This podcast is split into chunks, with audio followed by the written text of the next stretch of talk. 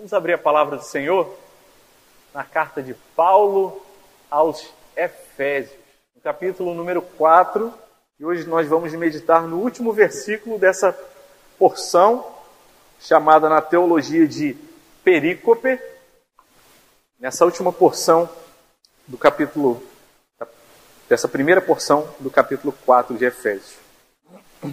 Recentemente eu li que os nossos irmãos puritanos, eles movimento, fizeram parte de um movimento ali por volta do século 17, entre 1600 e 1700, eles eram muito zelosos da palavra de Deus. E uma prática que eles tinham, além de valorizar muito a presença no culto, na exposição das escrituras, na escola bíblica dominical, uma prática que eles tinham era meditar e espremer os textos bíblicos amorosamente até que toda a teologia fosse exaurida ali. Eles passavam muito tempo meditando em pequenas porções e às vezes escreviam livros de um só versículo. E hoje nós vamos meditar em um versículo. Eu falo, Senhor, o Senhor derramou, e não é por causa do perfil, das características deles, é por causa da graça de Deus que esse movimento aconteceu. E a nossa oração é que na nossa igreja, assim tenhamos tal amor pela palavra que a gente não deixe as coisas passarem rapidamente, mas se a gente se apega a cada texto, possa degustar, deixar que a palavra crie laços, raízes no nosso coração e assim transformar nossa vida, nossa mente, mostrar o nosso pecado, mostrar aquilo que precisa ser mudado, animar o que está desanimado e sem direção. Nós vamos ler do versículo 1 até o versículo 6 para relembrarmos o contexto, mas vamos meditar hoje o versículo 6. A palavra do Senhor, Efésios capítulo 4, versículo 1 diz assim: Por isso eu, o prisioneiro no Senhor, peço que vocês vivam de maneira digna da vocação a que vocês foram chamados, com toda humildade e mansidão, com longanimidade, suportando uns aos outros em amor, fazendo tudo para preservar a unidade do espírito no vínculo da paz. Há somente um corpo e um só Espírito, como também é uma só a esperança para a qual vocês foram chamados. Há um só Senhor, uma só fé, um só batismo, um só Deus e Pai de todos, o qual é sobre todos, age por meio de todos e está em todos. Esse capítulo 4 é o início da segunda parte da carta de Paulo aos Efésios, e Paulo chama o povo de Deus à unidade o que ele vai descrever depois sobre o serviço no ministério, sobre a nova natureza, sobre os relacionamentos de marido e mulher, pais e filhos, a luta pela santidade, as obras da carne contra a, a, a, as obras do Espírito e tantos outros textos parecem ter no início essa ideia da unidade, aquilo que Deus é e para o qual Ele nos criou enquanto povo dele. Deus em si mesmo é uma unidade, Pai, Filho e Espírito Santo, três pessoas misticamente unidas em um só. Não são três deuses, mas apenas um Deus, e assim o povo de Deus é chamado a viver em unidade. Durante séculos, os teólogos estudiosos se esforçam para tentar explicar essa natureza de Deus e nós não conseguimos em completo exaurir esse assunto, mas nós entendemos aquilo que a palavra nos revela. Deus é apenas um, em três pessoas. E assim o seu povo é chamado também a viver nessa unidade, apesar de sermos diferentes pessoas. E sobre essa unidade, a palavra de Deus ela vem falar nessa perícope, nesse texto que nós lemos. Um chamado, uma vocação com toda humildade mansidão para vivermos em unidades. E a partir do versículo 4, ele vai falar sobre o número um, muitas vezes, um só corpo, um só espírito, uma só esperança, um só Deus, uma só fé, um só batismo. Isso é repetido muitas vezes, porque quando, em, em um dos motivos é porque quando a palavra foi registrada também, a forma de se destacar uma ideia era repetindo essa ideia. E assim Paulo faz. Mas a unidade promovida pelo Espírito Santo de Deus, a respeito do qual nós devemos nos esforçar, fazer de tudo, nos esforçar diligentemente, como diz a palavra de Deus, para manter essa unidade, ela não é produzida por nós. Não somos nós que nos tornamos um, mas é Deus quem faz com que nós nos tornemos um só corpo, uma só igreja. A nós é dada a responsabilidade de nos esforçarmos para preservar essa unidade. Deus nos dá essa tarefa, essa missão e esse privilégio de nos esforçarmos para isso. Acontece que, mesmo nos esforçando, precisamos contar com a graça e a bondade de Deus para nos auxiliar. Fato é que existem muitas diferenças em nosso meio.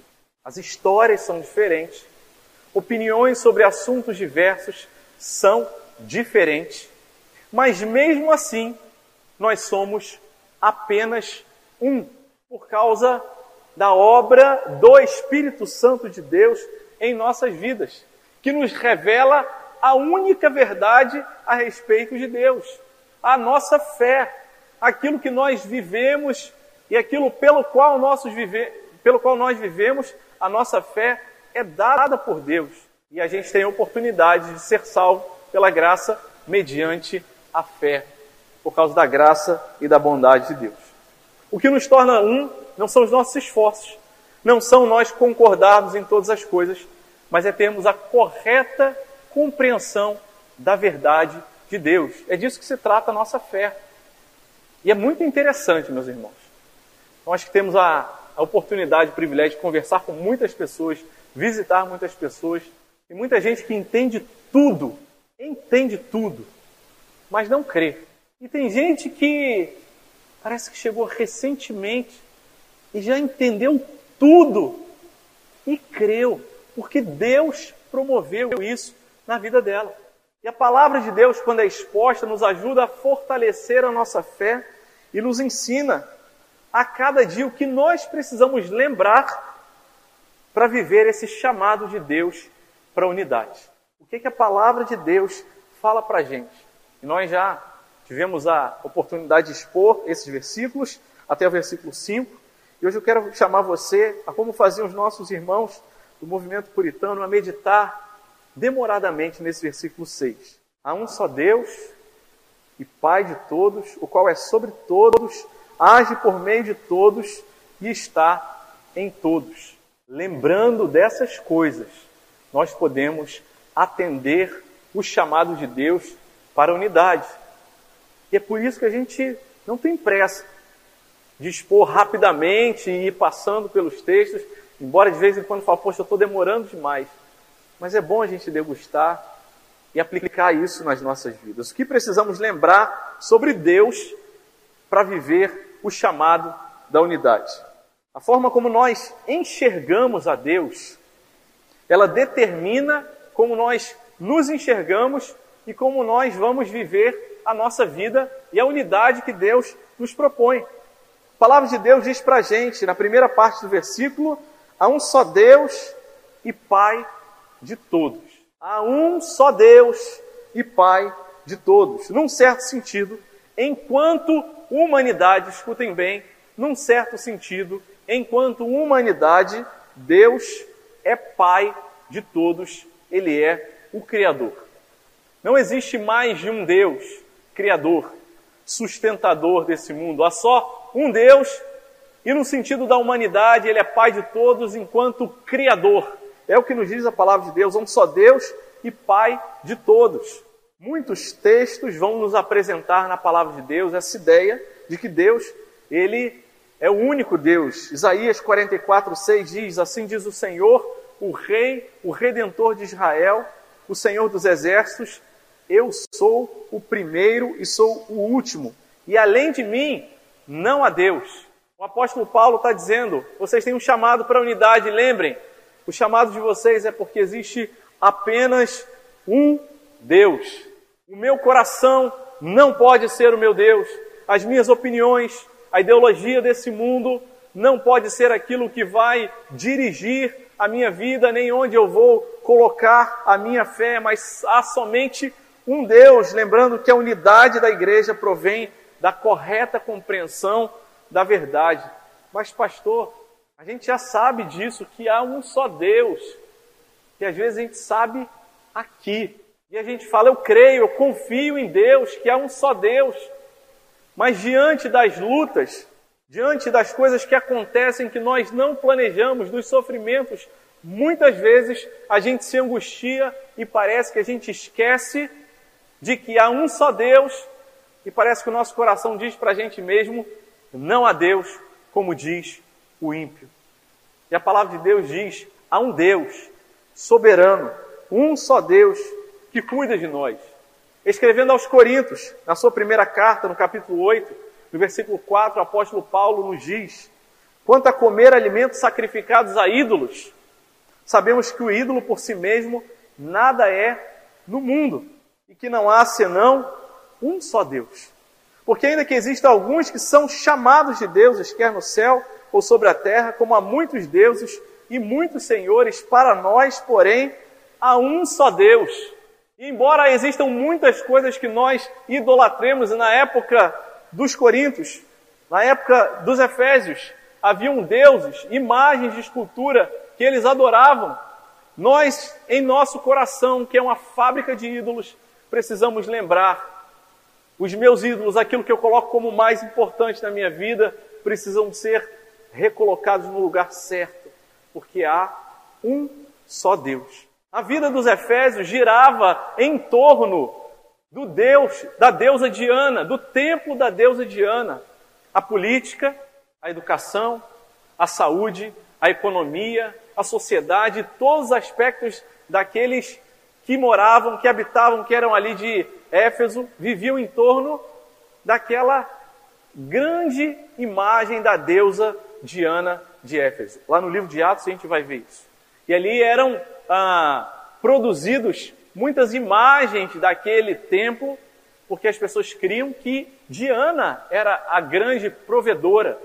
Havia naquela época uma história de que havia caído uma imagem do céu e ela tinha sido enviada pelos deuses, e eles adoravam.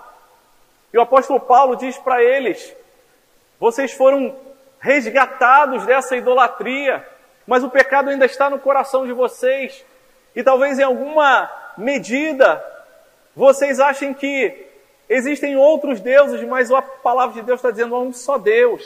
As nossas angústias, as nossas inseguranças não são a última palavra na nossa vida porque há um só Deus que cuida de nós.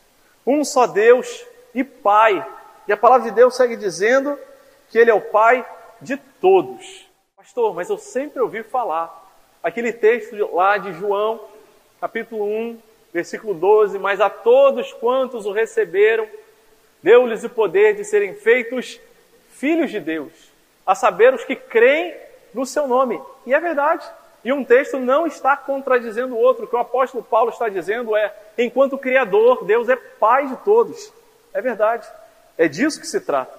E quando ele fala aos atenienses, e todos estão nessa cultura ali greco-romana da época, em Atos no capítulo 17, ele chama para eles essa ideia, quando vê diante deles um altar, diante de muitos altares, naquele altar havia uma placa escrito ao Deus desconhecido.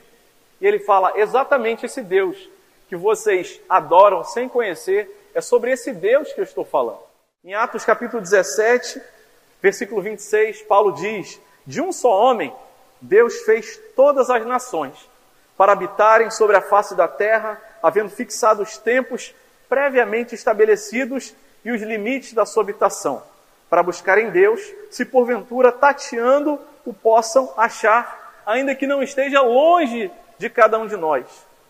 E ele diz: Pois nele nós vivemos, nos movemos e existimos. Como alguns dos poetas de vocês disseram, porque dele também somos geração. O que o apóstolo Paulo está dizendo é: vocês de Atenas, vocês foram criados por um único Deus que é Pai de vocês.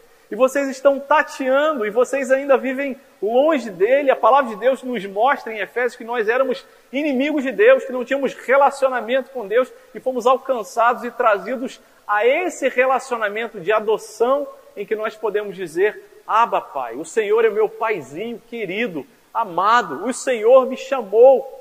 Há nesse texto, quando diz Deus é o Pai de todos, o significado de Deus enquanto Criador. Mas isso não quer dizer que Deus não tenha adotado um povo para ele não tenha elegido, escolhido predestinado alguns não porque somos bons, não porque somos merecedores, mas por causa da graça e da soberania dele. Deus, ele criou a todos, nesse sentido ele é pai de todos. E em todos os seres humanos está refletida em alguma medida a glória de Deus. Ele os criou imagem e semelhança de Deus. Isso significa dizer que o nosso chamado à humildade precisa, a unidade precisa compreender que Deus é Pai de todos e que talvez tenha alguém que está fora da igreja e que você despreza, ou alguém que está dentro da igreja e que você não concorda, que você fala, não é possível que essa pessoa pense desse jeito e seja crente.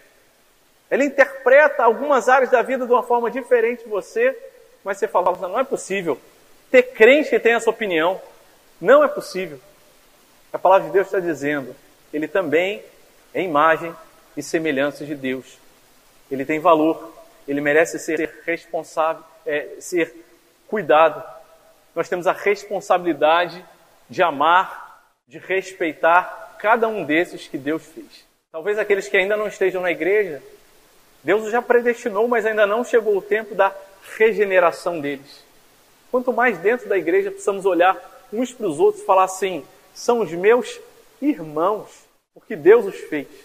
Eu não sei o nome de todos, eu não conheço a história de todos, mas para viver nessa unidade, a gente precisa olhar para todos e lembrar que é um Deus e Pai de todos. Ele não se confundiu. Isso não significa, meus irmãos, que nós estamos aqui pregando ou convidando a igreja ao ecumenismo. O ecumenismo é a ideia, é o conceito que diz que estão, estão todos dentro da mesma casa e que todos estão salvos e que não há necessidade de um sacrifício de pagar o preço do pecado. Não se trata disso. O ecumenismo, esse conceito de que não podem vir todos, é só o amor, não é uma doutrina que nós pregamos, que nós cremos. O ecumenismo que diz que há salvação para todos e não há necessidade de pagamento por, pelos pecados de cada um ele simplesmente despreza e quer cancelar o sacrifício de Jesus por nós. Não se trata disso. Deus é Pai de todos, enquanto Criador, mas aqueles que Ele elegeu, Ele os trouxe e os adotou, e Ele fez isso pelo altíssimo preço do sangue de Jesus. Não para nos gabarmos e dizer somos melhores do que os outros porque fomos eleitos. Não! Antes precisamos nos quebrantar diante de Deus dia após dia e falar: Deus, por que o Senhor escolheu a mim? Eu conheço a minha natureza. Eu sei que eu sou pecador errado. Eu não tenho nada para te oferecer, mas ao mesmo tempo dizer: Louvado seja o nome do Senhor, que teve misericórdia de mim, porque todos nós deveríamos estar condenados ao, ao inferno, mas pela graça, bondade e misericórdia de Deus, fomos alcançados. Por isso devemos olhar para os outros e falar: Deus os criou quem sabe ele tem um plano para eles. Quem sabe eles ainda não foram alcançados e regenerados. Mas eu preciso tratar como se fossem potenciais irmãos, com amor, com respeito, com humildade. Preciso ouvir o que os outros têm para dizer para mim. Eu não posso simplesmente concluir que as pessoas fizeram comigo aquilo que ah, eu achei que era má intenção, fizeram de propósito, mas eu preciso dar, no mínimo, o benefício da dúvida, para que a pessoa se explique. E não tomar aquilo numa atitude de melindre e falar, me desprezaram, me injustiçaram, antes de colocar diante de Deus e falar, Senhor, o Senhor é um Pai bondoso, que tem cuidado de mim, tem cuidado de todos. Então me ajuda a viver essa, essa fraternidade humana, sabendo que aqueles que o Senhor escolheu é por causa da tua graça e da tua bondade. O Senhor é o Pai de todos, é o único Deus e que nos chama, como imagem e semelhança dele, reconhecer o valor e a dignidade daqueles que o Senhor tem colocado ao nosso redor. A palavra de Deus segue dizendo, no mesmo versículo número 6, a segunda parte, ele nos diz: Deus é, é um só Deus e Pai de todos, e diz o qual é sobre todos. Há um só Deus, esse Deus, ele é sobre todos. O que precisamos lembrar para viver o chamado de Deus para a unidade. Em primeiro lugar, lembramos que Deus é o Deus criador. Em segundo lugar, o nosso Deus é um Deus soberano. Há um só Deus, o qual é sobre todos. Uma das mais centrais e importantes doutrinas da nossa fé, a soberania de Deus. Nós já sabemos a respeito disso. Não é uma novidade. Mas a palavra de Deus volta e volta mais uma vez, nos lembrando que existe um Deus mais elevado do que todas as coisas. E no contexto de Éfeso, muito mais elevado do que Diana. Não era Diana dos Efésios a provedora, a autora da vida, o que o apóstolo Paulo está dizendo a um Deus soberano, criador e que está acima de todos os poderes deste mundo físico, material, mas também espiritual. Há um Deus soberano. Não existe um demônio, Satanás, que esteja em luta e Deus esteja suando e se esforçando para vencer Satanás. Não se trata disso, não é assim a relação de Deus com o diabo. Deus é soberano sobre todos e Satanás, se ele atua nesse mundo, é debaixo da permissão daquilo que Deus ah, está dando. Mas saibam, meus irmãos, Deus é soberano acima dos governos, das políticas, acima dos poderes que tentam dominar territórios, de articulações, acima da nossa ciência e do nosso tão rasteiro conhecimento da ciência. E quanto mais nós estudamos, e aquele que é sincero na sua autoavaliação, quando vai se aprofundando numa, numa ciência, ele percebe, na verdade, que quanto mais ele sabe, ele compreende o tamanho da sua ignorância que antes sequer ele conseguia perceber. Tudo que sei, diz o escritor, é que nada sei. E quanto mais a gente tem essa consciência de que nós somos tão limitados. E quanto mais a palavra de Deus nos diz, o Senhor é soberano, está sobre todos, mais a nossa alma pode descansar nele. Nós cremos nisso de verdade? Que é um Deus soberano sobre nós? É firme em nosso coração, em nossa mente, que Deus guarda, que cuida da sua vida, que ele não é pego de surpresa. A gente sabe disso. Mas basta a gente sair do culto e chegar ali fora e ver que o pneu do nosso carro está vazio e a gente já parece que esquece isso. E a gente sente um mal-estar e a gente lembra da nossa pequenez e parece que nós dizemos que não há Deus algum, quanto menos que Ele é soberano. E o chamado de Deus para a unidade é dizer: Deus, nós não damos, não damos conta. Mas o Senhor nos diz que o Senhor é soberano, que o Senhor nos deu essa bênção de vivermos na unidade do corpo de Cristo. O Senhor vai fazer. Escutamos relatos, às vezes, de irmãos diante de lutas, de dificuldades, e às vezes até querendo apaziguar, dizendo: Eu não sei mais para que lado eu vou, eu estou me sentindo perdido. E a gente não tem que ir para um lado nem para o outro.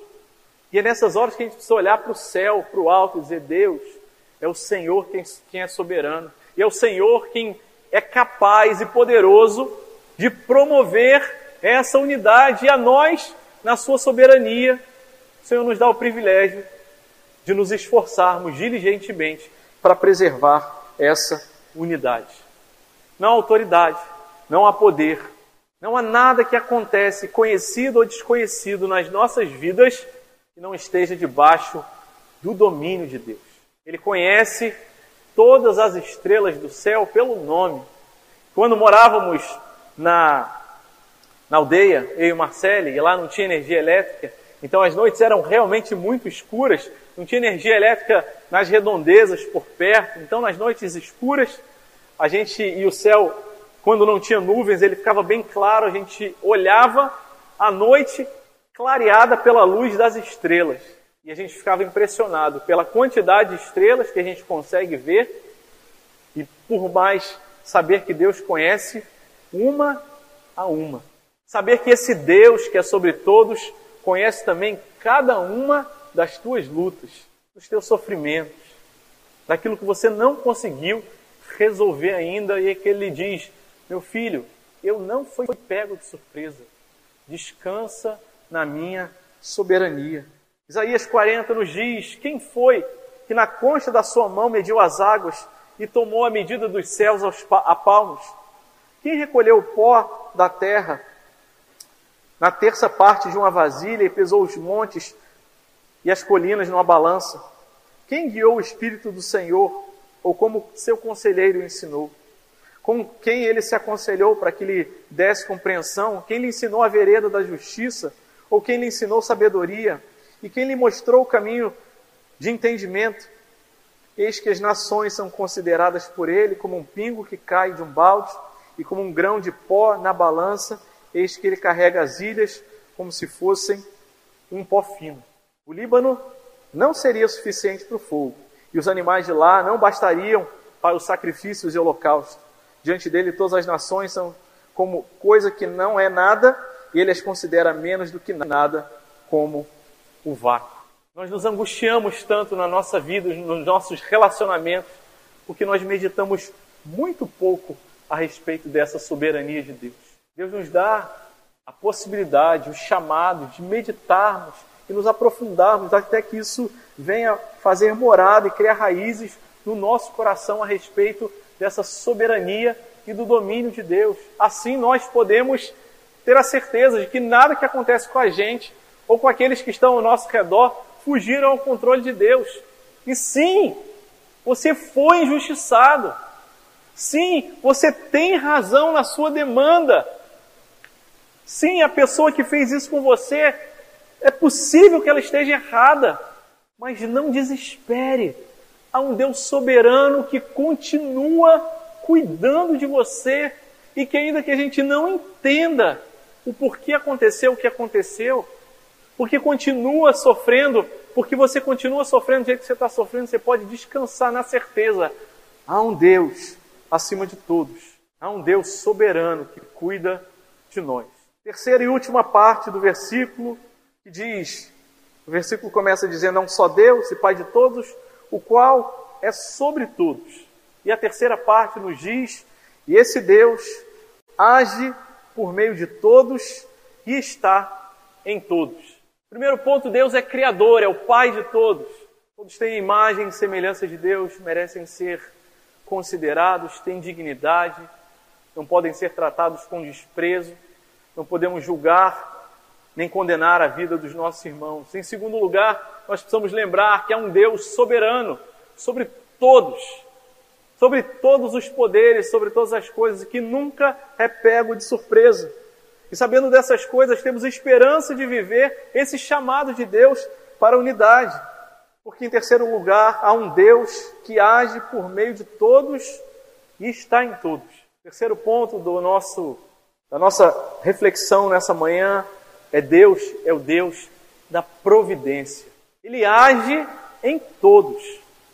Ele está em todos e age por meio de todos. E por causa disso nós podemos ter esperança de que ainda que as pessoas tenham feito coisas que desagradaram a Deus, Deus é aquele de Gênesis capítulo 50, versículo 20, quando José, depois de ter sido vendido pelos seus irmãos, ter passado algum tempo na prisão e depois de ter sido levantado ali como segundo homem no Egito, ele se reencontra com seus irmãos após a morte do seu pai e os irmãos com medo, dizendo: E agora, o que será que José vai fazer com a gente? Visto que no passado nós o vendemos. O que será que José vai fazer com a gente agora? Certamente ele vai se vingar de nós. E José compreendeu a providência de Deus em todos os passos da vida dele. E ali é promovida a união daqueles irmãos. Entendem, meus irmãos, a conexão da providência de Deus com a unidade da igreja, do corpo de Cristo. Ele olha para aqueles irmãos. Gênesis capítulo 50, versículo 20, é um dos meus versículos preferidos. Diz: Vocês intentaram mal contra mim. É verdade, é verdade. Mas Deus transformou o mal em bem na sua providência, para que se conserve em vida muitas pessoas. E os corações foram consolados, e o medo foi aplacado, e aquela família passou a viver unida novamente por causa da providência de Deus, do Deus que age por meio de todos e está em todos. Deus age por meio dos crentes, aqueles que servem a Ele, mas age também por meio dos descrentes, os ímpios, aqueles que desprezam, que dizem não a Deus. Deus também age por meio desses. Age nas nossas vidas quando nós fazemos a coisa certa e obedecemos a Ele, e pela misericórdia dele, transforma o mal em bem quando desobedecemos, quando somos duros de coração, quando nos afastamos, quando não queremos conversar, quando não queremos resolver, quando presumimos que o outro fez por mal, ainda assim Deus age. Nós ficamos aflitos porque queremos resolver logo essas situações. É verdade, é verdade. Deus me ensinou tanto por meio da Marcélia. No começo do casamento, eu era o personagem do casal que quando tinha uma discussão, Marcelo, vamos logo conversar e resolver. E Marcelo sempre teve o perfil de calma, espera um pouco. Claro que ela não falava com essa calma assim, né? Ela fechava a cara, virava para lá e não queria conversar. Com o tempo Deus foi ajustando a gente. E eu que queria conversar logo para resolver, entendi que eu precisava esperar um pouco mais. E ela que às vezes, na minha avaliação, demorava demais até processar aquela coisa, começou a conseguir processar essas coisas com mais facilidade e hoje em dia a gente tem bem menos dificuldade. Graças a Deus. Que a providência de Deus usa as nossas imperfeições e vai nos lapidando, vai afiando um na vida do outro como ferro afia o ferro e na providência dele ele vai nos ajustando. Dois crentes, gente que queria servir a Deus, mas que tomava atitudes erradas e Deus agia nas nossas vidas. Deus age mesmo até, e diz a palavra do Senhor, através daqueles que não temem a Ele. Êxodo, capítulo 14, versículo 1 diz: O Senhor disse a Moisés, o Senhor revelou a Moisés: Eu, Deus, vou endurecer o coração do Faraó para que os persiga, e serei glorificado em Faraó e em todo o seu exército, e os egípcios saberão que eu sou o Senhor. Deus usa pessoas que não servem a Ele, na providência dEle, para cumprir o propósito dEle, para lapidar as nossas vidas, para podar as nossas arestas, para que a gente possa viver como um. Meus irmãos, você tem passado lutas no seu trabalho, tem gente perseguindo você, tem um vizinho que tudo que ele pode fazer para perturbar você, ele faz, até chutar o seu tapete na sua porta, ele chuta, o cachorro dele fica latindo, aquele parente que perturba você. Deus usa essas situações na providência dele para lapidar o nosso coração, porque quando Deus não muda a situação, é porque Ele quer mudar o nosso coração. E na providência dele, Deus age por meio de todos e está em todos. Como correntes de água, diz o livro de Provérbios, no capítulo 21, versículo 1, como correntes de águas, assim é o coração do rei na mão do Senhor. Este o dirige para onde quiser. A gente não precisa ficar assustado com resultados de, de eleições. A gente não precisa ficar assustado com encaminhamentos no seu trabalho se você foi movido por um setor que você não queria.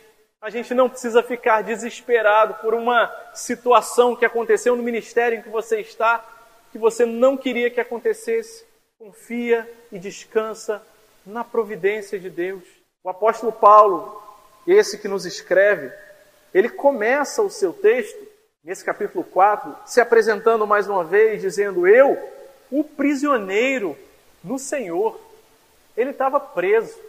E lá em Filipenses, no capítulo 1, nós vamos ver que Paulo desenvolve essa ideia da prisão dele como a compreensão da providência de Deus.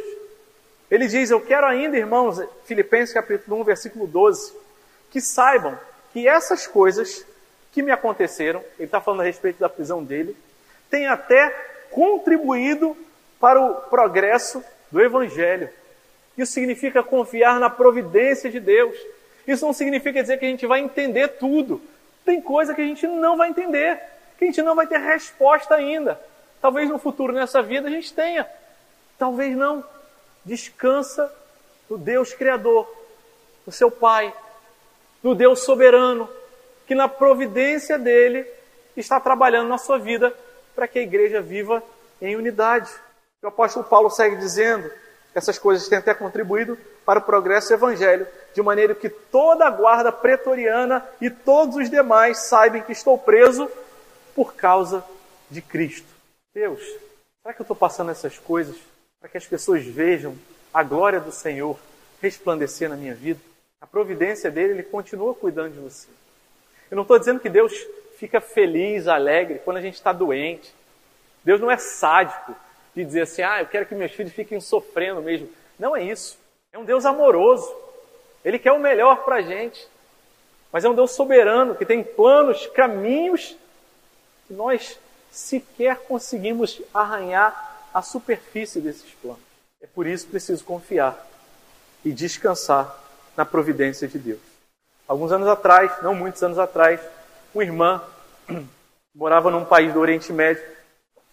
Nem o seu nome, nem o país foram descritos, mas a fonte foi checada. E ela veio do Oriente Médio, foi falar numa igreja nos Estados Unidos, e ela falou: Meus irmãos, o plano de Deus no Oriente Médio para o alcance daquelas pessoas está funcionando perfeitamente. Os cristãos têm sido perseguidos lá, é verdade. E ela relatou que o próprio pai dela havia sido preso e ficado preso durante seis meses porque ele apenas tinha reclamado de que o muçulmano tinha fechado a saída da loja dele com o carro. Ele foi reclamar para a autoridade policial e por isso ele ficou preso durante seis meses. E ela fala nesse relato, nessa igreja, que muita gente tem sido perseguida. E por causa da firmeza da fé dos crentes ali, muitos muçulmanos têm se convertido, porque eles têm visto, se vocês lidam assim com a perseguição, com as injustiças, vocês não pagam com a mesma moeda, vocês não fazem dessas pessoas inimigos, antes vocês oram pelos que vos perseguem. Tem alguma coisa aí diferente na vida de vocês e muitos têm encontrado a Cristo por causa disso. E aí ela diz: Nós não temos medo e nem nos preocupamos se a perseguição aumentará. Estamos vendo que este é o tempo de Deus naquele local e está trabalhando perfeitamente naquela região. E ela pede: não ore para que Deus nos livre das perseguições. Ore para que Deus nos dê coragem. Atos capítulo 4, versículo 23. A providência de Deus aparece de forma muito clara também quando Pedro e João são presos sem julgamento, eles são presos, a igreja fica em oração ali por eles, e depois deles terem sido soltos, eles encontram os irmãos ali, a partir do versículo 23 do capítulo 4 de Atos, e unânimes eles levantam a voz a Deus, e a oração deles diz, sabe o que? Atos capítulo 4, versículo 24: Tu, soberano Senhor, é o mesmo Espírito que inspirou o autor a registrar Atos, é o mesmo Espírito que inspirou o apóstolo Paulo a registrar há um Deus sobre todos, tu soberano Senhor, o Senhor fez o céu, a terra, o mar e tudo que neles há. E por meio do Espírito Santo, por boca de Davi, o teu servo disse: Por que se enfurecem os gentios e os povos imaginam coisas vãs? Os reis da terra se levantaram e as autoridades se juntaram contra o Senhor e contra o seu ungido. Porque de fato, nessa cidade, Herodes e Pôncio Pilatos com os gentios e gente de Israel se juntaram contra o teu santo servo Jesus, a quem ungiste, atenção à providência de Deus, para fazerem tudo o que a tua mão e o teu propósito determinaram. Esse Deus que age em todos está na vida de todos. Em vez de eles orarem dizendo, Deus, livra-nos das perseguições, ele fala, Deus, ajuda a gente a crer com coragem na tua providência. E eles oram dizendo: Agora, Senhor, olha para as ameaças deles. E não pede fogo do céu, mas ele diz: Concede aos teus servos, que anunciem a tua palavra com toda ousadia, enquanto estende as mãos para fazer curas, sinais e prodígios. E tendo eles orado, tremeu o lugar onde estavam reunidos. Todos ficaram cheios do Espírito Santo e com ousadia anunciavam a palavra de Deus. Meus irmãos, Deus tirou muitas pedras dessa igreja, nós sabemos disso. Deus ainda está nos lapidando. Aqueles mais de 90 trabalhadores que temos na nossa igreja não são gente que passa a vida tranquilamente na sombra e água fresca, mas a gente enfrenta lutas, porque Deus tem trabalhado na providência dele, na vida desses trabalhadores e de cada um de nós, porque ainda há coisa para ser lapidada. Nosso coração ainda precisa ser trabalhado para que possamos viver em união, restaurados, reconciliados. Assim aconteceu nessa provação para os irmãos ali do livro de Atos, coisas que eles não conseguiam entender por articulações e por explicações humanas, mas descansavam na providência de Deus.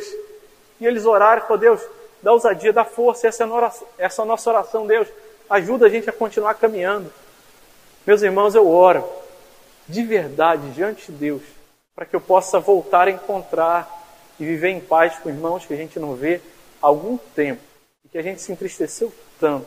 E quem sabe eu tenho entristecido tanto. E Deus tem lapidado as nossas vidas, assim como fez com o povo de Atos. Depois do versículo 31, o último versículo dessa porção que fala sobre a igreja orando e pedindo ousadia, o próximo versículo 32 diz: Depois do que aconteceu, da multidão dos que creram, era um o coração e a alma. Ninguém considerava exclusivamente sua nenhuma das coisas que possuía, tudo porém lhes era comum e nós conhecemos como eles perseveravam na oração, no partir do pão, na doutrina dos apóstolos e como eles tinham aquela vida em união.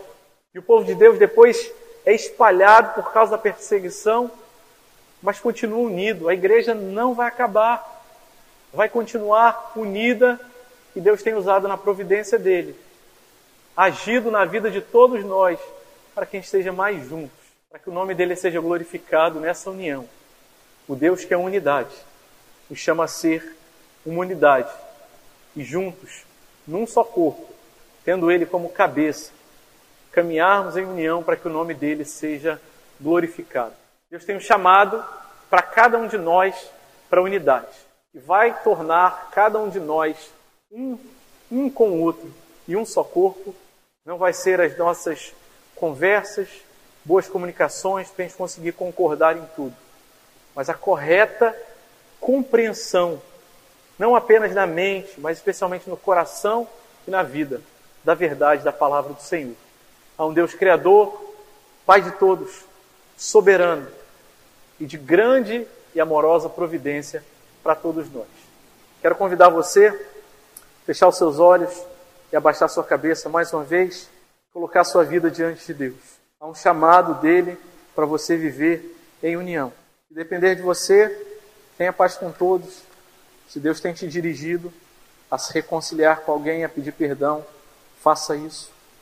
A liberar perdão para alguém pela fé, a força do Espírito Santo.